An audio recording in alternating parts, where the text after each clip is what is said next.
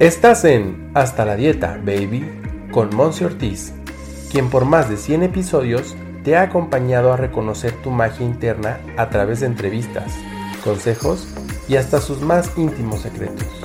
Aquí no solo nos quedamos en la información, nos enfocamos en tu transformación. Quédate, porque lo más valioso eres tú. ¡Comenzamos!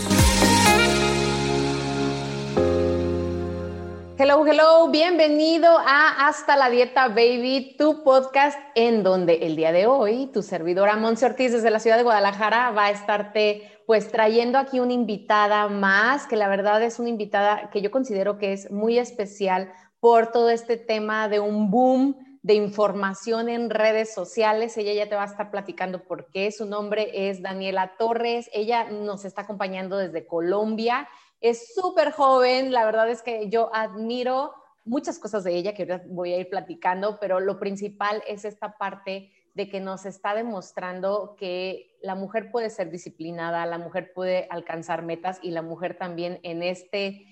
Em, en esta necesidad de alcanzar un equilibrio, también necesita escuchar su cuerpo. Así es que bueno, desde Colombia, Dani Torres, bienvenida en este episodio 114 de Hasta la Dieta Baby, ¿cómo estás?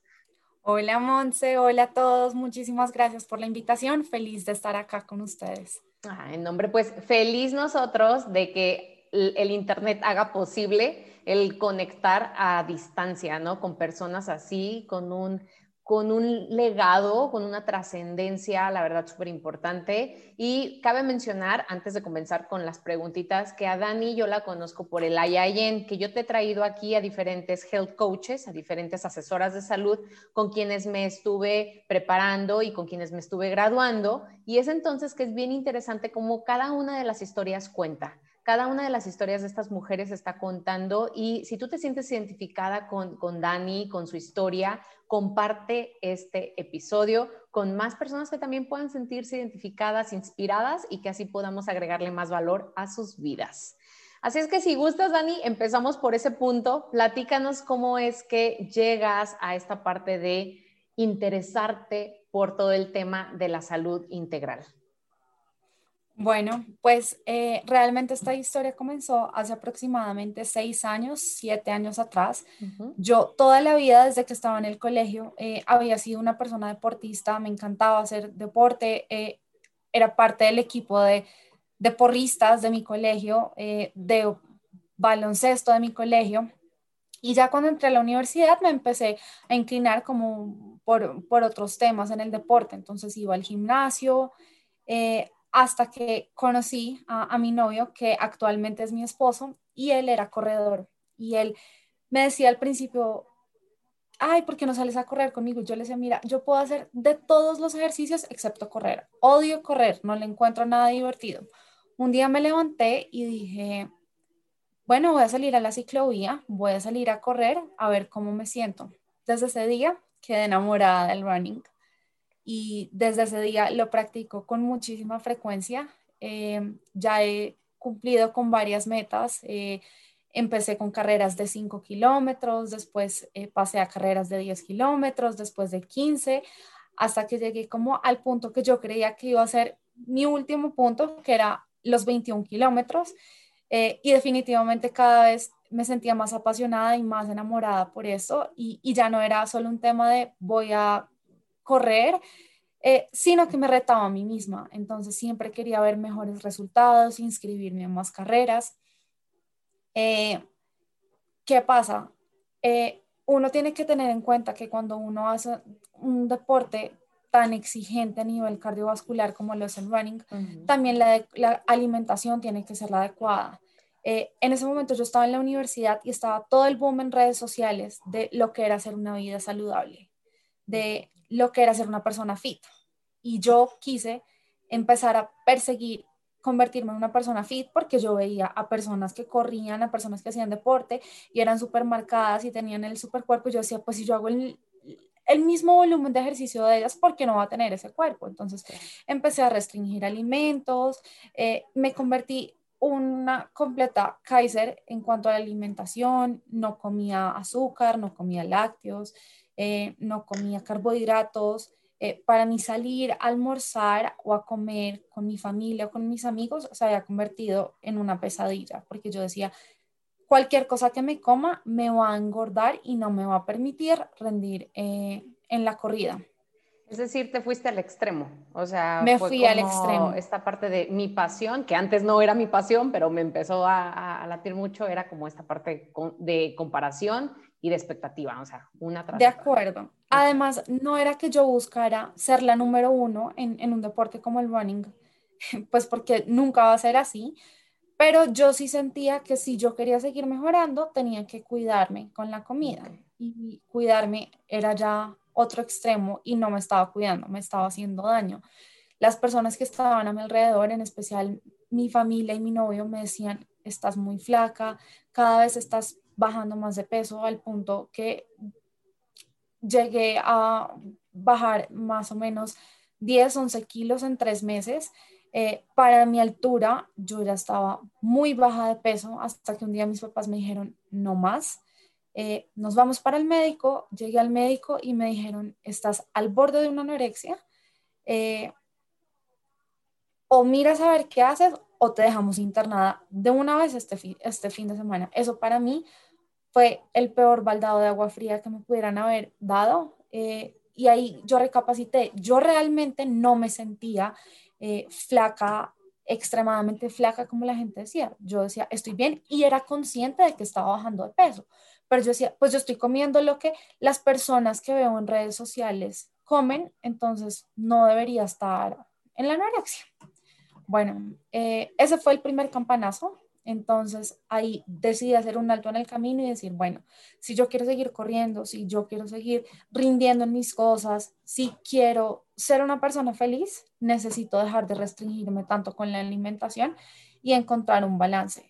Como te dije, toda la vida he hecho deporte, entonces para mí no era negociable dejar de hacer deporte, no lo iba a dejar hacer, pero sí me propuse y, me puse la meta de empezar a comer mejor. Y no solamente de comer alimentos como frutas, verduras, sino cosas que me nutrieran y que me ayudaran a ganar un poco de peso.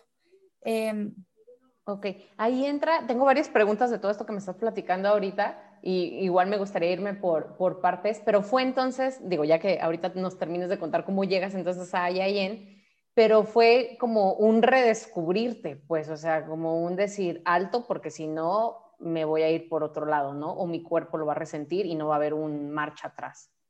De acuerdo, sí, fue un alto en el camino y ahí fue el momento en el que yo dije, si quiero seguir haciendo lo que me gusta hacer, lo voy a hacer de la manera correcta y voy a dejar de lado compararme con influencers o compararme con posts que pusieran en redes sociales, voy a ser yo.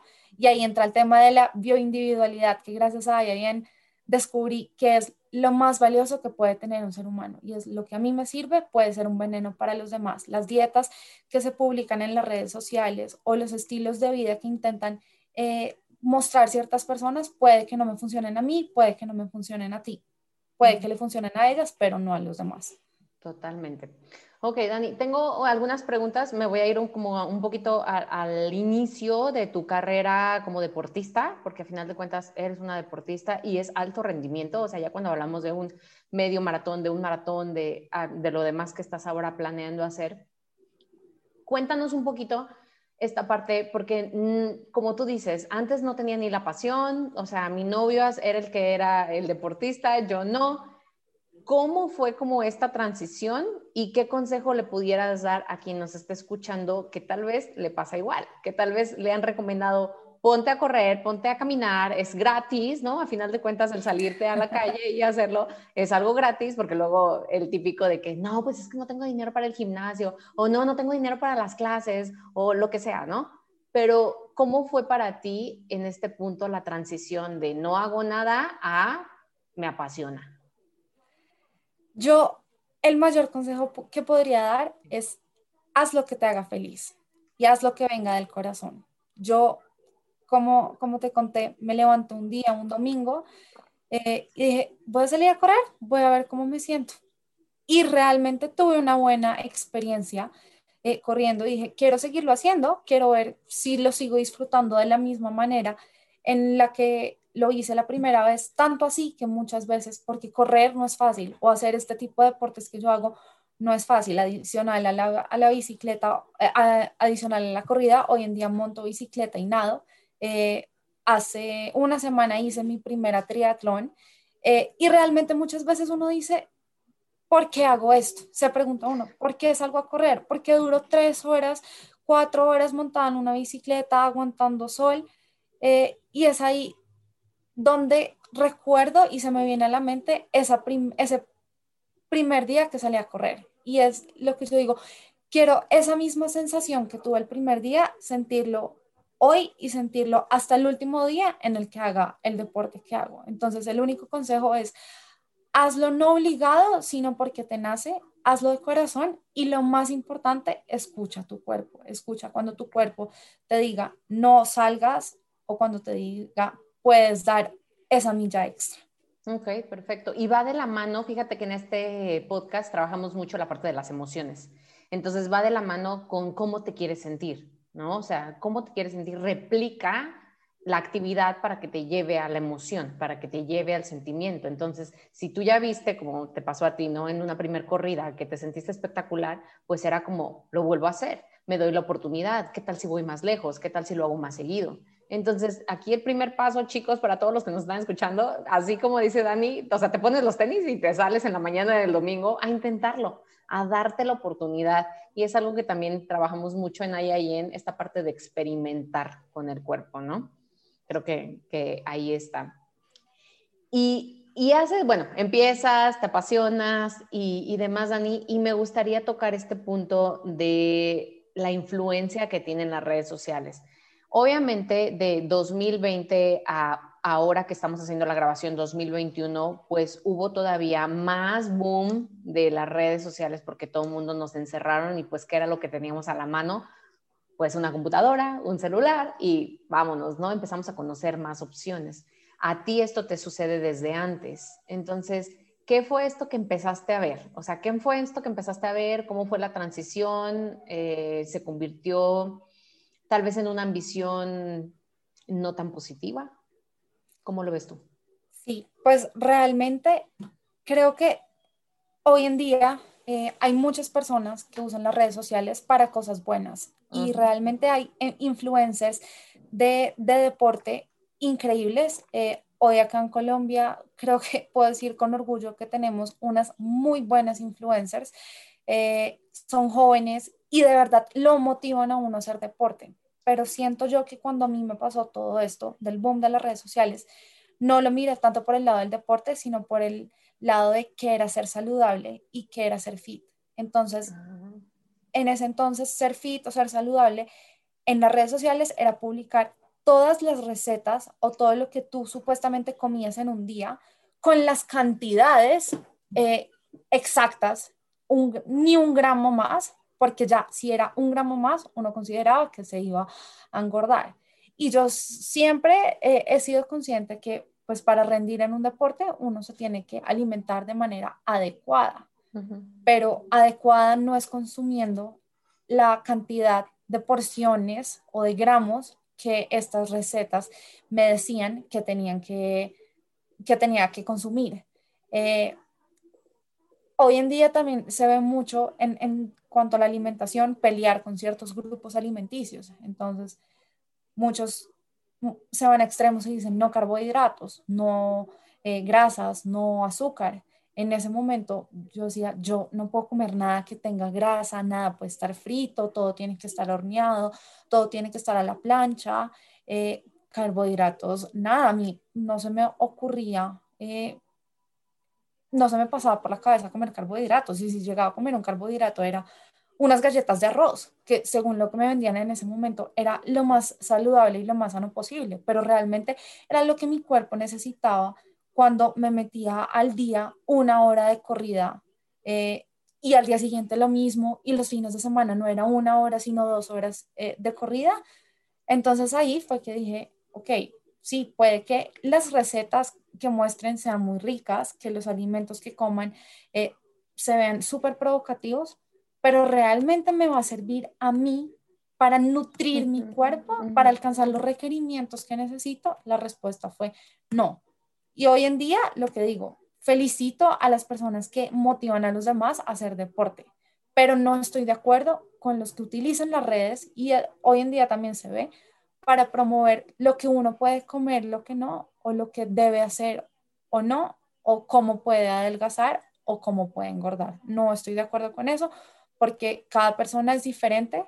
Eh, y sí, como lo mencionaba, puede hacerme daño intentar seguir un estilo de vida de otra persona. Por eso hoy en día creo que soy una de las mayores críticas eh, de las redes sociales que promocionan eh, o venden una, una idea de estilo saludable o estilo de vida. Ya.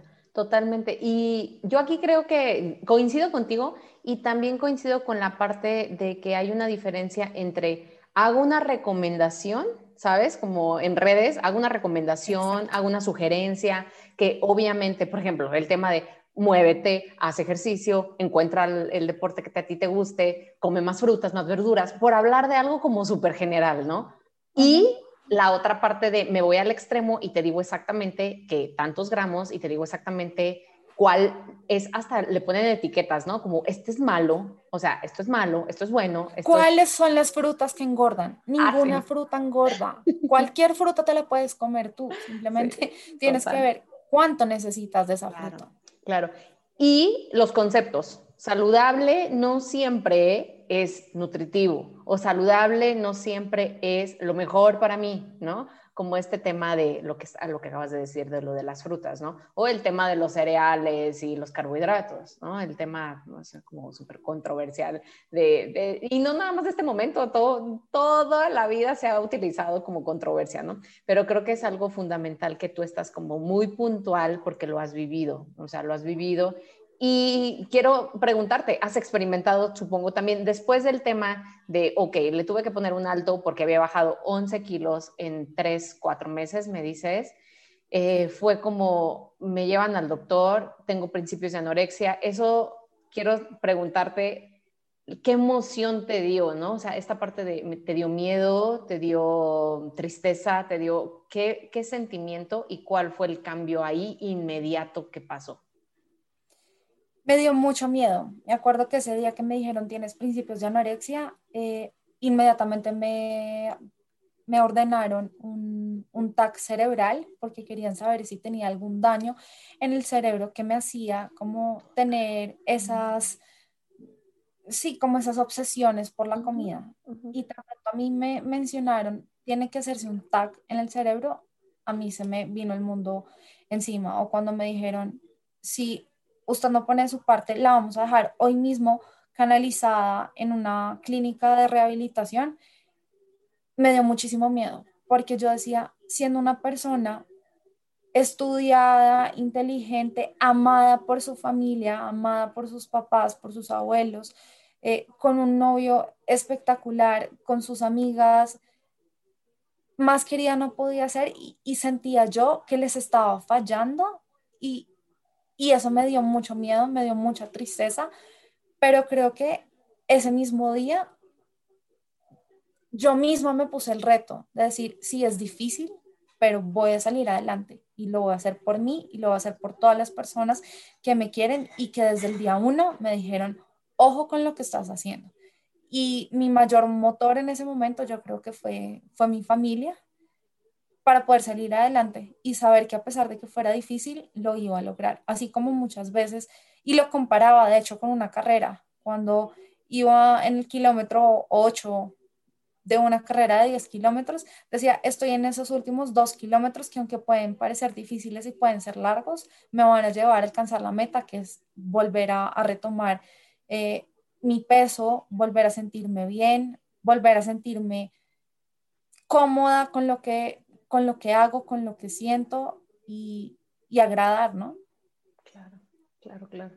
Y está bien interesante porque pesa, o sea, pesa en la cultura, en la sociedad en la que vivimos, pesa esta parte de aceptación y esta parte de no defraudarte y esta parte de no decepcionar a alguien. Y así como tú dices, bueno, yo me atendí a mí misma, me recuperé, puse de mi parte para que hubiera una recuperación, también hay quienes por la desesperación, por la tristeza, por la culpa, por todo ello, eh, se dejan más, ¿no? Es como, como ya no hay como esta marcha atrás y me da un gusto que tú nos estés contando con esta apertura que puede ser diferente. O sea, que todos tenemos esta habilidad de hacer, de tomar decisiones o de determinarnos. Literal, el tuyo fue de un día para otro en voy a atenderme porque esto ya no me está llevando a este bienestar que yo quiero, ¿no? O sea, y está padrísimo esto. Ahora, después de eso, eh, te, te empiezas a cuidar un poco más, empiezas a atenderte. ¿Qué sucedió con las redes? ¿Dejaste de verlas completamente o fuiste como muy crítica a, no sé, a poner comentarios de que eso no era? ¿Cómo fue esa transición después, Dani? Sigo viendo redes, eh, pero me he vuelto muy crítica de lo que te digo, de aquellos que intentan poner su estilo de vida como el mejor estilo de vida posible.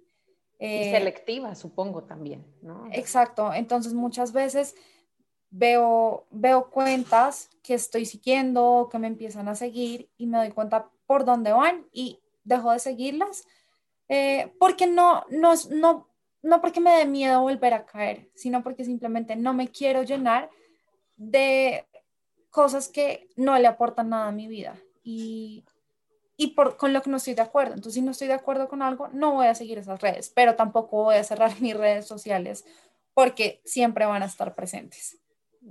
Perfecto. Y aparte eres una influencia, ¿no? O sea, independientemente, creo que el influencer lo, lo, vemos como el que tiene millones de seguidores y a final de cuentas uno es influencia en su propio hogar, ¿no? O sea, tú eres influencia para tu esposo, tu esposo para ti, para tu familia, para todo. O sea, el núcleo empieza desde ahí, ¿no? Desde el hogar y desde uno mismo. Ahora, cuando haces, bueno, ya, ok, te quedas con este tema de seguir haciendo ejercicio, alimentarte más, nutritivo a como tu cuerpo necesitaba, con tu propio estilo de vida, con tu propio, em, vamos a llamarlo, con tu propia estructura de lo que ya le va bien a mi, a mi cuerpo. Y obviamente, y aquí viene mi pregunta, ¿cómo ha cambiado tu cuerpo y tu alimentación y tus necesidades de cuando empezaste, que fue hace seis años, a ahora? Porque también me doy mucho cuenta cuando vienen eh, pacientes, clientes conmigo a decirme, es que cuando tenía 18 años y pesaba 50 kilos y yo, pues sí, pero ahora tienes 40 años y tu estilo de vida es diferente, tienes hijos, o sea, ¿cómo ha cambiado tu cuerpo y qué le pudieras decir ahí a los que nos escuchan? Bueno, mi cuerpo ha cambiado. Eh, evidentemente gané los kilos que había perdido, pero me mantengo en un peso saludable, lo que me ha permitido continuar eh, haciendo el deporte que practico sin ningún problema. Eh, a, diferencia de lo que creí, yo dije, ahora me voy a engordar, eh, estoy mucho más tonificada y como mucho más de lo que comía antes y tengo mejor cuerpo que antes, porque haberme adelgazado todo lo que me adelgacé no me hizo tener el cuerpo que yo había soñado tener, que era ser el cuerpo marcado y disfruto mucho comer. Eh, muchas veces cuando hago deporte y estoy cansada, en lo que pienso es que voy a llegar a comer, que voy a llegar a tomar. Eh, y, y, he encontrado ese perfecto balance que me gusta, me siento bien con mi cuerpo, siento que también las condiciones en las que estoy me permiten hacer los deportes que practico sin ningún problema, sin desmayarme, eh, y eso está muy bien. Perfecto. Entonces también Ahí también mm, yo invitaría, si nos lo permites, a que si alguien de los que nos está escuchando tiene alguna duda, le gustaría preguntarte algo, pues que te, que te pueda por ahí escribir ahorita que nos compartas tus redes y demás, ¿vale? Y aquí el punto clave es cómo nos conocimos, porque tú decides entrar a IIN, al Instituto de Nutrición Integrativa o Integral, eh, en, el que en el que somos, fuimos compañeras y ahora colegas, Cuéntanos por qué inicias o en qué estado físico inicias esa certificación, Dani. Empiezo con otro segundo reto que se me presentó en la vida a raíz de, mis decisiones.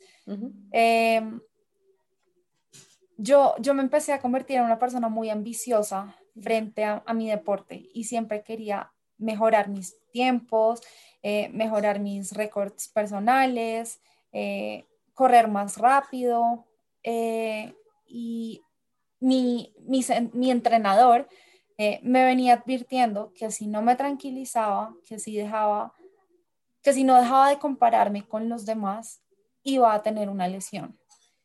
Y yo no le quise poner atención y seguí forzando y mi cuerpo al límite hasta que mi cuerpo me pasó factura y tuve una fractura por estrés en la cadera, lo que en ese momento me obligó a estar tres meses completamente quieta, sin hacer el deporte que tanto amaba practicar.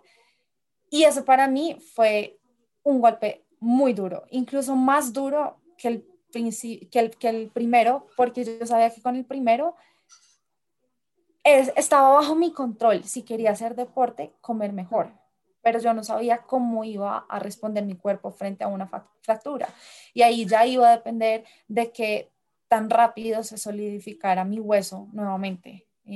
entonces fue muy duro y ahí fue que logré entrar en razón de que esto que me había pasado me lo había buscado yo y mi ego. Mi ego por siempre querer compararme y ser mejor que los demás, por mejorar mis marcas, pero de una manera que ya era negativa, que ya también había sobrepasado el límite de normalidad eh, y por andarme buscando la lesión, por no haber escuchado lo que mi entrenador me decía, por no haber me tranquilizado un poco y encontré que yo necesitaba encontrar un balance conmigo mismo y, perdonarme muchas cosas que sabía que no estaban haciendo bien y que estaban poniendo en peligro mi cuerpo.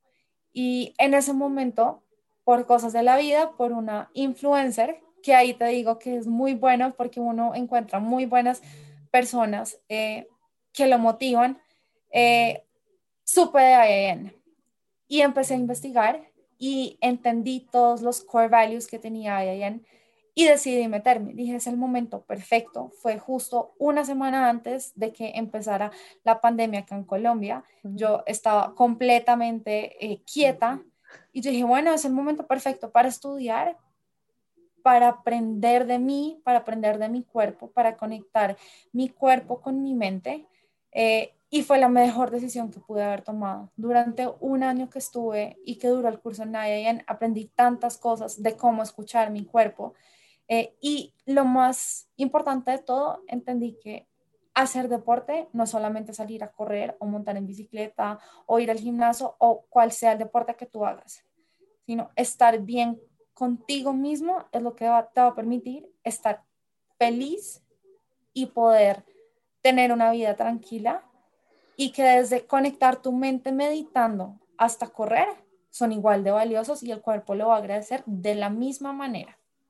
Y hasta complementarios, ¿no? O sea, hay cosas que van a irte complementando, es como el como un rompecabezas, son las piezas de un rompecabezas, pues vamos haciéndolas todas, ¿no? Me encanta, me encanta esto que nos platicas, este, Dani. Ay, yo quiero así como preguntarte muchas cosas más, pero una de las cosas que ahorita se me viene a la mente es que nos pudieras compartir, obviamente de forma personal, porque pues no hay de otra opción, ¿qué beneficios has tenido, porque sabemos los beneficios como eh, clínicos de, del hacer ejercicio, ¿no? Y del hacerlo con esta disciplina y pasión que tú le pones, porque ahorita eh, Dani nos menciona que ya no nada más corre, sino también anda en bicicleta y está nadando y está preparándose para sus triatlones y demás. Bueno, bueno, ya hiciste uno y estás preparándote para tal vez algún otro. ¿Qué otros beneficios, además de los físicos y que comúnmente conocemos, que es mejoras tu salud y tienes eh, menor grasa corporal y pues obviamente, tiene, o sea, ¿qué otros beneficios, uno, dos beneficios que tú digas, estos son por los cuales yo he continuado ejercitándome por todos estos años? A nivel personal, yo resaltaría la disciplina. Me he convertido en una persona completamente disciplinada. Eh, que sabe los beneficios de madrugar, me rinde muchísimo más el tiempo o incluso en el mismo trabajo me ha enseñado a saber que si me ponen una tarea, debo hacerla de la mejor manera posible, cumplir con los tiempos estipulados eh, y eso me ha convertido nuevamente en, una persona muy disciplinada, eh, muy puntual, muy responsable con las cosas y por el otro lado, yo creo que la felicidad y la tranquilidad con la que tú llevas tu vida. Empezar tu día ejercitándote te llena de endorfinas, te llena de felicidad y los días que yo descanso, como que yo me levanto y digo, a pesar de haber dormido más, me siento más cansada porque me hace falta ese ejercicio que me llena de vitalidad, que me hace ser una persona enérgica. Yo diría que esos dos, la, la, la disciplina y la energía y la felicidad con la que vivo mi día a día. ¿Cómo ha cambiado, no? El concepto, bueno, ahora que tú nos compartes, supongo que ese es tuyo de por la vida, por, el, por lo que llevas de vida, pero se me hace tan noble que nos lo puedas resaltar porque hay tantas personas buscando eso que tú llamas felicidad o tranquilidad en comprar algo, en ir a algún lugar. Y sin embargo, o sea, lo tienes en algo tan adentro de ti y con algo tan básico, tan práctico que es el movimiento de tu cuerpo, que yo digo, o sea, todos tenemos al alcance estas posibilidades, ¿no? Está, está lindísimo. Dani, estamos aprendiendo muchísimo de ti. La verdad es que yo les digo a mis entrevistados que cuando hago estas, estas sesiones, la más beneficiada soy yo. O sea, en verdad sí, porque yo digo, ah, ahora me suena, ahora esto.